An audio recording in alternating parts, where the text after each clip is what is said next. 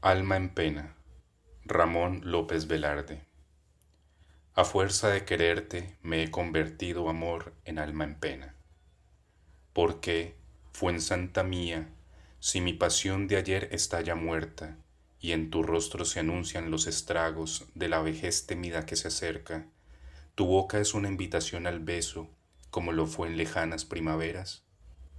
Es que mi desencanto nada puede contra mi condición de ánima en pena, si a pesar de tus párpados exangües y las blancuras de tu faz anémica, aún se tiñen tus labios con el color sangriento de las fresas.